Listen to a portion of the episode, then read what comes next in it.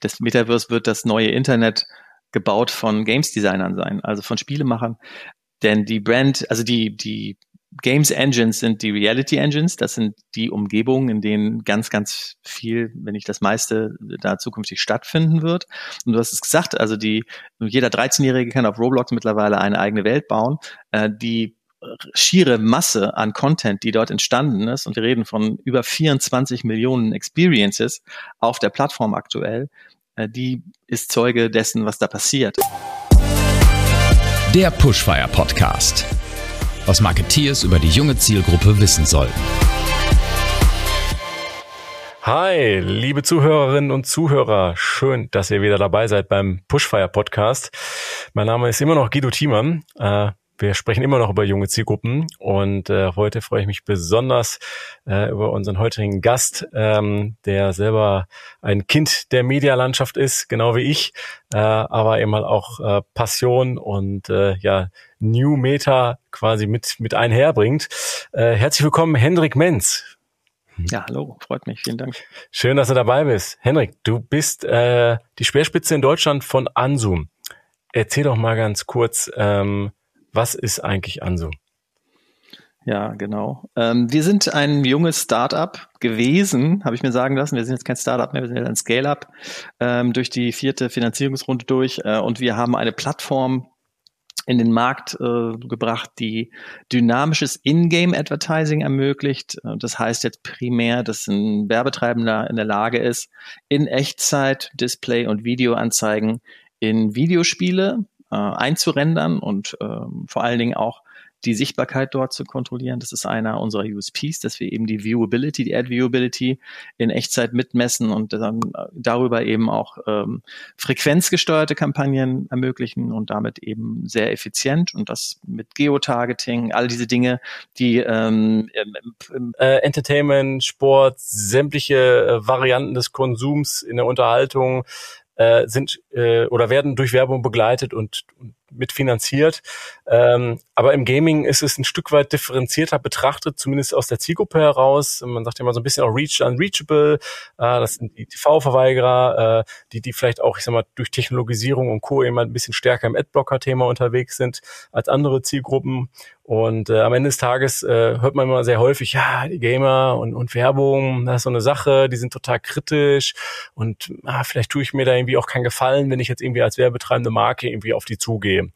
Ähm, offenkundig, ihr werdet das natürlich anders sehen, sonst würdet ihr das Produkt so nicht anbieten und ihr werdet das sicherlich auch so designt und gestaltet haben, dass das eben nicht zu störenden Nebengeräuschen führt. Trotzdem, wenn euch, ich sag mal, so ein Vorurteil mal über den Weg läuft, wie begegnet ihr dem? Zum Glück gibt es dazu auch viele Erkenntnisse, da wurde viel dran geforscht. Die Gamer wurden befragt, äh, die Umfelder wurden überprüft. Es ist tatsächlich so, dass, dass Gamer eine sehr hohe Markenaffinität haben, eine sehr hohe Markenloyalität. Ähm, die sind sehr leicht zu gewinnen für Marken wenn man es denn richtig macht. Die Frage ist ja, warum sind die denn, was jetzt TV-Verweigerer gesagt? Ich würde mich zum Beispiel selber auch nicht als TV-Verweigerer per se bezeichnen. Die Frage ist einfach, wie möchte ich gerne meinen Medienkonsum gestalten? Und ähm, ich habe über, äh, was, ich habe irgendwie eine interne Bio-Uhr, die mir mittlerweile siebeneinhalb Minuten in meinem Kopf vorgibt, äh, in denen ich ganz genau weiß, wann ich zurück auf den Sender schalten soll, wo der Werbeblock lief. Äh, und praktisch meine Frau denkt, ich habe irgendwie äh, über, äh, über natürliche Fähigkeiten, dass ich, dass ich das, das wahrnehmen kann. Aber ich weiß halt, dass dieser Werbeblock genau siebeneinhalb Minuten ist und weiß dann irgendwie mit einer inneren Eieruhr, jetzt kann ich zurückkehren. Also es geht ja nicht darum, ähm, dass ich grundsätzlich überhaupt nichts von Marken halte. Ich bin ein großer Markenfan. Ich äh, habe eine sehr hohe Affinität zu ganz vielen und ich habe auch eine sehr hohe Loyalität, auch wenn ich jetzt nicht vielleicht als E-Sports-Spieler äh, oder als Gamer äh, mich so sehr auch vor allen Dingen vom Alter her ne, in diese in diese jüngere äh, Zielgruppe einordnen würde. Aber ich glaube, dass es bei ganz vielen Leuten auch so ist, die aber einfach keine Lust haben und mittlerweile auch es eben sehr leicht vermeiden können, sich diese wirklich nervigen Werbeformen reinzuziehen, die nur eins tun, nämlich sie davon abhalten, den Content zu konsumieren, weswegen sie da sind. Mhm. Und unsere Werbeform ich glaube, wenn man in ein Fußballstadion geht oder wenn man in ein Eishockeystadion, auf ein Basketballcourt oder äh, sogar auf ein Autorennen äh, geht, ähm, live, dann hat man die Werbe Treibenden da und niemand beschwert sich darüber, äh, dass der Hersteller des Fahrzeugs äh, um die Rennstrecke herum auch noch Werbung macht. Das gehört eigentlich dazu und ähm, das, das, ist, das ist ja auch einer der Gründe, warum man da hingeht. Aber wenn jetzt das Rennen unterbrochen werden würde, um mir einmal kurz zu erzählen, hm, warum jetzt welcher der Sponsoren was genau macht, dann wird es wahrscheinlich nicht so gut angenommen. Daher haben wir genau diesen heran, äh, diese Herangehensweise ge gewählt, dass wir nämlich genau diese, diese organische Präsenz, äh, die auch nachweislich, forschen wir natürlich auch viel dran mit unseren Kunden gemeinsam, die nachweislich Aufmerksamkeit und Markenerinnerung und Markenrelevanz nach oben treibt. Und das haben wir ja, wie gesagt, auch schon aus historischen Sponsoring und, und Marketingaktivitäten im Autoforum, im Sponsoring, im Sport ähm, ge gelernt und gesehen und das wird ja auch nicht ohne Grund immer noch fortgeführt. Mhm. Also äh, du hast es schon verbildlich, ich stelle mir das gerade vor, wenn so ein Rennen unterbrechen werden würde für einen für für einen Spot, für eine Spot-Einblendung oder ein Product Placement, kann ich nachvollziehen. Ich glaube andersrum aber auch, äh, da kann können andere Medienzweige das eine oder andere eben halt von rausziehen und vielleicht auch adaptieren für sich, äh, weil das, was du gesagt hast, sehe ich total. Ne, wer, wer, diese Unterbrechung ist eigentlich am Ende des Tages der Showstopper und den gibt es ja natürlich irgendwie im Digitalen genauso. Äh, und es ist auch ein Teil des Erwartungsmanagements. Ja. Also wenn man sich zum Beispiel die NFL anguckt, ähm, das wurde äh, geboren als ein komplett durch kommerzialisiertes Unternehmen mit Timeouts, wo das Spiel dann darauf wartet, dass der 30 Sekunden durch ist.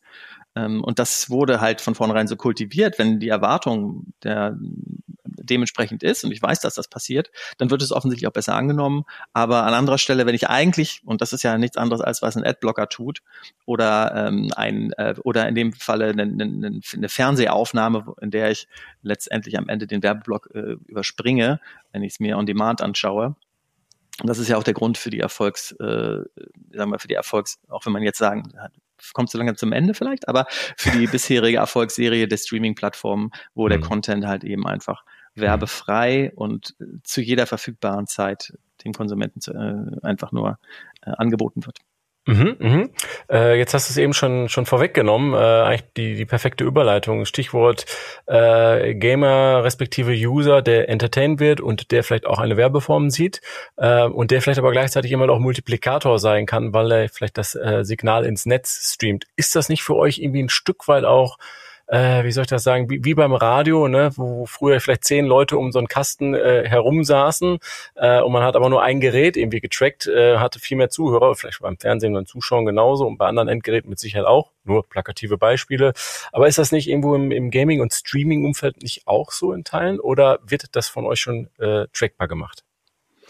Das Potenzial dafür ist natürlich riesig groß, weil genau diese Multiplikatoren und das ist ja auch immer eine der Punkte, die fälschlicherweise als Klischee genannt wird, ne, dass das Gamer sehr ähm, in sich zurückgezogen und für sich und, und nicht, nicht sozial wären. Genau das Gegenteil ist ja der Fall. Ähm, es ist eine sehr inklusive Gemeinschaft. Äh, man teilt Momente, man teilt äh, die Erfahrungen miteinander, äh, ob das live oder jetzt während der Lockdowns ähm, äh, jeder an seinem Rechner ist.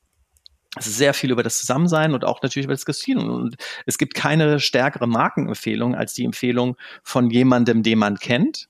Aber selbst den man nicht persönlich kennt, dem man aber vertraut, deswegen haben wir so, ein, so einen Boom im Influencer-Marketing gesehen, auch wenn das Vertrauen in Influencer jetzt natürlich stark zurückgegangen ist, in, in, vor allen Dingen in die Social-Media-Influencer in, über die letzten zwölf Monate, würde ich mal behaupten, ist es nichtsdestotrotz ein Riesenfaktor. Wir haben noch nicht die Messbarkeit auf die einzelne Person. Was wir sagen können, ist, wenn wir einen Multiplikator haben, der, unseren, der unsere Werbung ausspielt, können wir tracken, wie viele Leute ähm, also wir sehen ja über die Plattform, wie viele Leute schauen sich das an. Wir können über die Ad Viewability genau sagen, wie viele Ad Impressions wurden dieser Audience präsentiert und darüber kann man eigentlich schon einen Mediawert auch errechnen. Wenn man jetzt jeden einzelnen User, der irgendwann mal auch den Stream äh, in der Konserve konsumiert, zum Beispiel, also nicht im Live-Moment, sondern später auf äh, YouTube oder Twitch das abruft, dann ist es noch eine Herausforderung, das mitzumessen. Da werden wir noch auf etwas mehr Rechenkapazität warten müssen.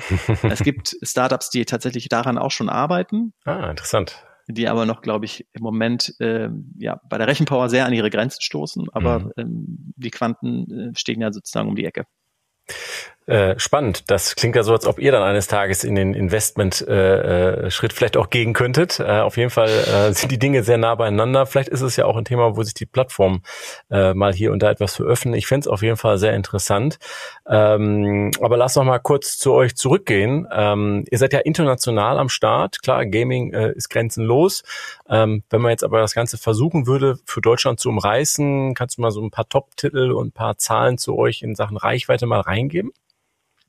Ja, also aktuell liegt unsere Reichweite in Deutschland von Monat zu Monat leicht schwankend irgendwo zwischen sechs und neun Millionen. Äh, ich würde sagen, im Schnitt kommen wir so auf sieben bis acht auf jeden Fall.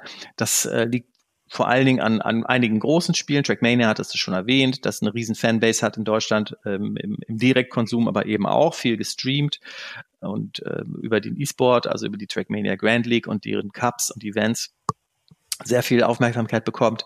Dann sind aber auch eine ganz große Reihe an Mobile Games. Ich glaube, eins der spannendsten Mobile Games ist mit Tennis Clash, eins der Top Sportgames auf Mobile, sehr hochwertig, eben ohne, von, von, von Haus aus schon ohne störende Werbeformen, sondern ich glaube, das einzige Werbemittel, was sie bisher äh, außerhalb von In-App-Purchases zur Monetarisierung genutzt haben, war ein Rewarded Video, wenn man äh, sein, sein äh, Tournament verloren hat, dann konnte man seine, seinen Einsatz zurückholen. Und äh, das ist natürlich ein tolles Umfeld, also Sportumfelder, äh, wir haben diverse Fußballspiele, ein ähm, äh, ein, ein Live-Community-Fußballspiel, äh, Publisher aus Holland, der gerade, glaube ich, auch 20 Millionen äh, an Venture Capital eingesammelt hat und dementsprechend wahrscheinlich viele User onboarden wird aber auch andere äh, Konsolentitel, die jetzt auf uns zukommen, wo, wo ich leider im Detail noch nicht ganz so gut sprechen kann, aber wo wir in diesem Jahr ganz spannende Momente erleben werden, äh, indem wir dann auch plattformübergreifend noch mehr Leute ansprechen und noch mehr Aufmerksamkeit äh, für Werbetreibende zur Verfügung stellen können. Mhm, mhm.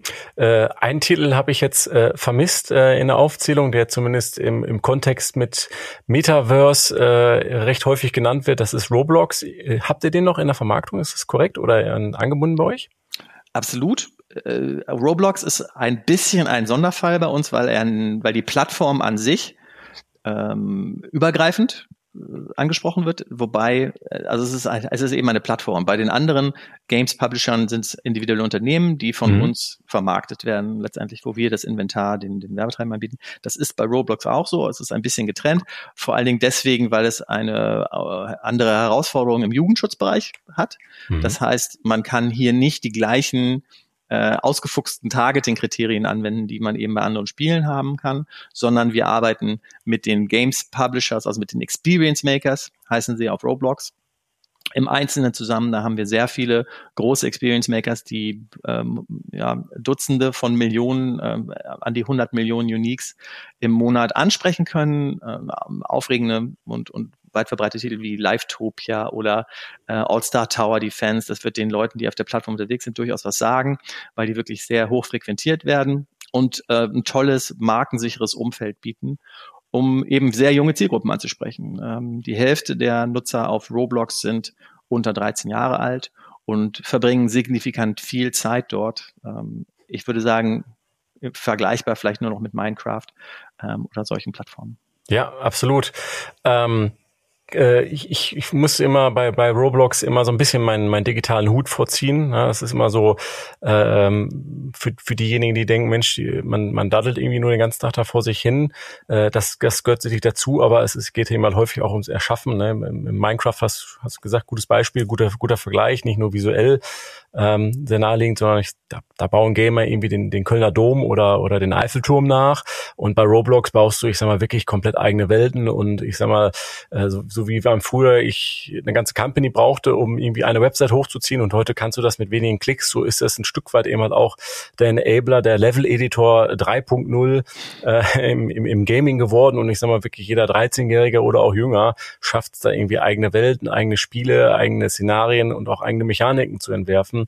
Und das macht das immer so interessant, weil die Möglichkeiten dadurch äh, potenziell ja, nahezu unendlich sind, was man sich da eben halt als Fantasie überlegt und eben halt erschafft. Und das führt mich so ein bisschen in, äh, in, in die Perspektive Richtung äh, Zukunft. Ja, äh, wenn wir, ich sage jetzt mal Roblox als Beispiel nehmen, aber vielleicht auch so ein bisschen abschweifen, NFT, Blockchain und Co., der ganze Kram, du, du grinst schon, ja, natürlich auch ein Thema, womit du hier regelmäßig konfrontiert werdet, ähm, ist natürlich irgendwie etwas, was äh, aufgrund äh, des Gamer-Daseins, des User-Behaviors und auch, ich sag mal, dem, dem Konsum in der digitalen Welt, was ja Gamer durchaus schon gewohnt sind, ähm, ja insgesamt sehr, sehr nahe liegt. Ähm, wie stehst du, wie steht ihr dazu?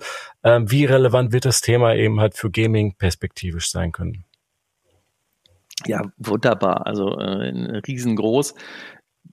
Es gibt, ich weiß leider nicht, von wem das Zitat ist, aber ich fand es sehr passend. Ich glaube, es wird sich auch so ein bisschen etablieren. Das Metaverse, auch wenn es jetzt noch keine gibt, das Metaverse wird das neue Internet gebaut von Games-Designern sein, also von Spielemachern. Denn die Brand, also die, die Games Engines sind die Reality Engines. Das sind die Umgebungen, in denen ganz, ganz viel, wenn nicht das meiste, da zukünftig stattfinden wird. Und du hast es gesagt, also die, jeder 13-Jährige kann auf Roblox mittlerweile eine eigene Welt bauen. Äh, die schiere Masse an Content, die dort entstanden ist, und wir reden von über 24 Millionen Experiences auf der Plattform aktuell, die ist Zeuge dessen, was da passiert. Also äh, ich glaube, es ist schon zehn Jahre her in Deutschland, dass wir mal gesagt haben, wir müssen unseren Kindern das Programmieren beibringen. Das machen die schon selber. Das brauchen wir mittlerweile kaum noch als Initiative, sondern die haben, das haben sie nicht begriffen, sondern mhm. das äh, ist mittlerweile einfach schon als Impuls vorhanden, weil man sich in diesen Umgebungen einfach total natürlich begibt. Also der Begriff Digital Native ähm, den werden wir zukünftig nicht mehr oft hören, weil es einfach gar, einfach diese Unterscheidung gar nicht mehr zu geben braucht, sondern jeder, der äh, nach 2000 geboren ist, äh, kann, glaube ich, als, als digitaler äh, Einwohner bezeichnet werden und wird wahrscheinlich unterm Strich gar nicht mehr das Wort digital irgend noch eine Bedeutung zumessen können, weil alles in dieser Welt digital ist und ähm, alles dazugehört. Wenn wir jetzt schauen, was was, was, was passiert da, was entsteht da und vor allen Dingen, äh, wie werden sich da zukünftig auch ähm, Monetarisierungsmodelle beziehungsweise Geschäftsmodelle etablieren, dann hast du mit Blockchain, NFT natürlich genau das, worauf das alles voraussichtlich basieren wird. Es wird auch äh, diverse Unternehmen geben, die versuchen, das Ganze proprietär hochzuziehen und eigene Lösungen zu haben. Das wird auch alles parallel existieren. Die Frage ist, wo geht am Ende die Masse hin? Äh, wo ist der Mainstream und was ist dann der Standard? oder die Standards, die dafür zur Verfügung stehen. Wir sind, glaube ich, in einer guten Position, dadurch, dass wir in diesen Games Engines einen sehr guten Zugang bieten können für äh, die Leute, die letztendlich ganz viel Content finanzieren, nämlich die Werbetreibenden. Das ist ja seit Anbeginn des Internets im Grunde der, das größte Geschäftsmodell ist. Ich biete meinen Content umsonst an und das kann ich dadurch finanzieren, dass ich da Sponsoren reinnehme in unterschiedlicher Form. Früher vielleicht mit einem Sponsor, der den Artikel präsentiert, äh, ohne Zusammenhang, bis zum aktuellen Content Marketing, Branded Content, wo man irgendwann sogar die Grenzen verschwimmen zwischen was ist denn eigentlich journalistische Arbeit und was ist von einer Marke ähm, zur überhaupt erstmal zur Entstehung gebracht worden was natürlich auch nicht gerade das, äh, das Konsumentenvertrauen steigert. Aber diese Geschäftsmodelle wird, wird es geben und die gibt es ja aktuell auch schon. Also was wir tun auf Roblox ist ja nichts anderes als die Plattform mit Werbetreibenden unterstützen und, und den, den Experience Makers, den Programmierern dort eine Möglichkeit, ähm, eine weitere Möglichkeit, muss man sagen, ähm, äh, zu geben, davon leben zu können. Das ist im Gaming-Bereich traditionell eher schwierig. Also die Games Maker oder die, die, die Spielestudios, die großen vor allen Dingen, die haben eigentlich eine Historie, da, dass sie sich sehr gut selber über Wasser halten können. Äh, und zwar besser als schlecht als recht, so, sondern eigentlich sogar relativ erfolgreich. Aber auch da ändern sich natürlich die Zeiten und, und äh, zusätzliche Geldquellen können nicht schaden beim Paradigmenwechsel, wenn es darum geht, was kann denn ein Spiel kosten, wie kaufe ich ein Spiel und äh, wo findet dieses Spiel zukünftig statt? Also habe ich dann noch wirklich meine PS6 oder 7 oder äh, habe ich vielleicht ähm, irgendein Monitor-Device und sämtliche Rechenpower, die dafür benötigt wird, findet in der Cloud statt. Und diese gesamten technologischen Entwicklungen, die wird man sehr, also ich werde sie sehr fasziniert beobachten und verfolgen. Und ich glaube, dass wir von unserer Ausrichtung her und von unserer Philosophie eine gute Möglichkeit haben, ich würde mit, mitzugestalten ist, glaube ich, ein, ein großes Wort und das würde ich jetzt gar nicht mal äh, uns äh, so auf die Fahne schreiben, aber auf jeden Fall eine interessante Rolle zu spielen, um weiterhin als Enabler dabei zu sein. Also ein, ähm, ein, ein, ein großer Kreislauf äh, zwischen Technologie, ähm, zwischen, zwischen Datenbandbreite ähm, und natürlich irgendwie auch Weiterentwicklung der Spieleindustrie. Wir haben es schon gesagt, Mensch, die 13-Jährigen, äh, die schaffen es im Zweifelsfall auch selber schon irgendwie eigene Spielewelten zu entwerfen und die brauchen dafür keine riesen Companies. Äh, das, wir sprechen hier von einer Entwicklung von Jahren und nicht von Jahrzehnten, geschweige denn Jahrhunderten. Äh, und dann kann man sich ungefähr ausrechnen, okay, wo geht die Reise hin und in welcher Geschwindigkeit vor allen Dingen wird sich das Thema eben halt weiterentwickeln. Und ich glaube, das ist, äh, ist die große Challenge und in Teilen eben halt auch die Kluft zwischen den Generationen, die es eben halt so schwer macht, älteren Menschen eben halt, äh, die jetzt im Zweifelsfall schon in Entscheiderrollen eben halt sind, dem Ganzen Folge zu leisten und das nachzuvollziehen, was da gerade schon irgendwie sozusagen below the surface irgendwo ein Stück weit passiert. Und ähm, ich finde es toll, ähm, dass ihr da ein, eine Möglichkeit anbietet. Und ähm, vielleicht so zum Abschluss, du hast äh, eben von einer guten Position gesprochen, da können wir auch noch kurz drüber sprechen. Eingangs sagtest du, vierte Finanzierungsrunde. Ich glaube, die letzte war die größte mit 20 Millionen. Ich habe äh, Partner gelesen wie NBC Universal, äh, HTC, Sony, WPP, äh, Mark Merrill, der Vice President von Riot Games und, und viele andere äh, in Investment Companies, auch teilweise aus Tech- und Gaming-Umfeldern. Ähm, mit Blick in die Zukunft äh, und diesen Investment und tollen Entwicklungen, was dürfen wir von euch erwarten?